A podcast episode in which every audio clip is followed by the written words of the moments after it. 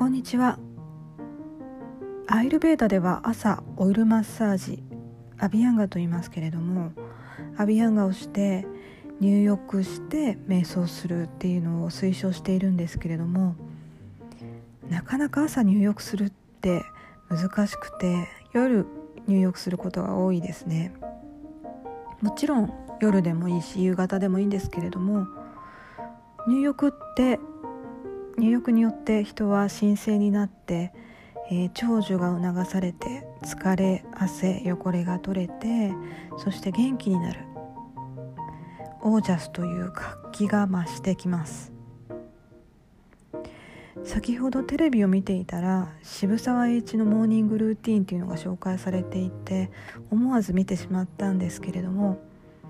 彼は毎朝5時に起きて必ず入浴をしていたそうなんですね。それから6時になると人にたくさん会って、えー、9時にオートミールを食べて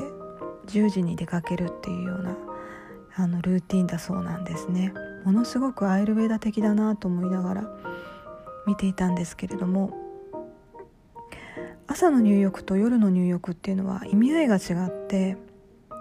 朝は排泄の時間になりますので夜のうちに出てきた毒素を洗い流して清らかに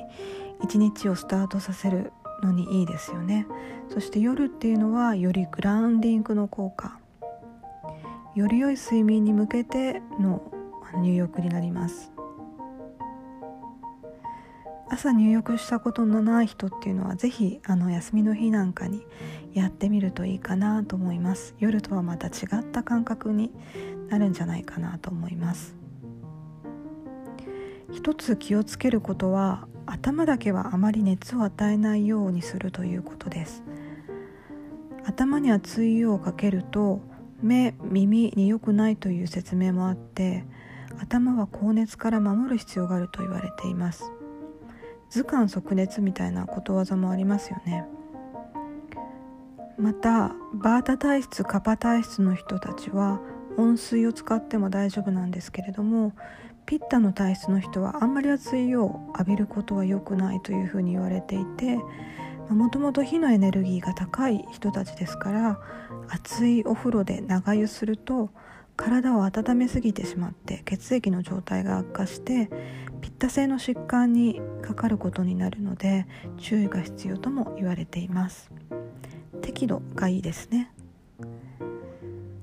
これからはゆず湯とかみかんの皮を入れても